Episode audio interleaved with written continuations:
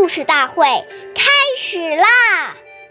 每晚十点，关注《中华少儿故事大会》，一起成为更好的讲述人。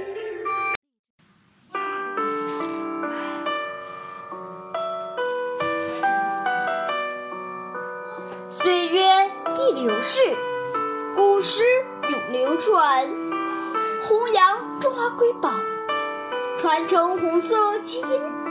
我是中华少儿故事大会讲述人张恩宇，一起成为更好的讲述人。今天我给大家讲的故事是《故事大会》红色经典故事第二十集《鸟枪换炮》。一九三八年，那个时候延安没有电，经常于夜间写作的毛泽东爷爷是十分。美食担任他的保卫参谋的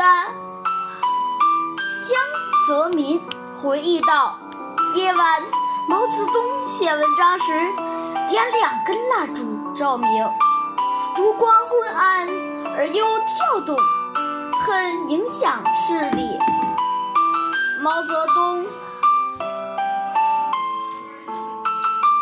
毛泽东。”就揉揉酸胀的双眼，再继续写。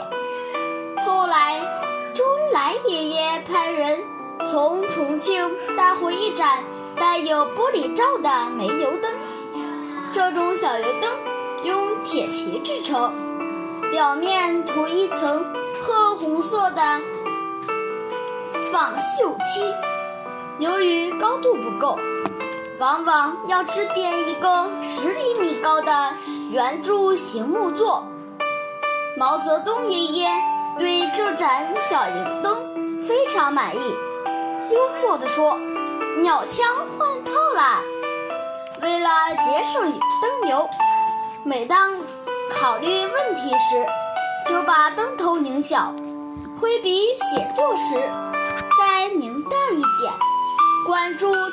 中华少儿故事大会，一起成为更好的讲述人。我们下期见。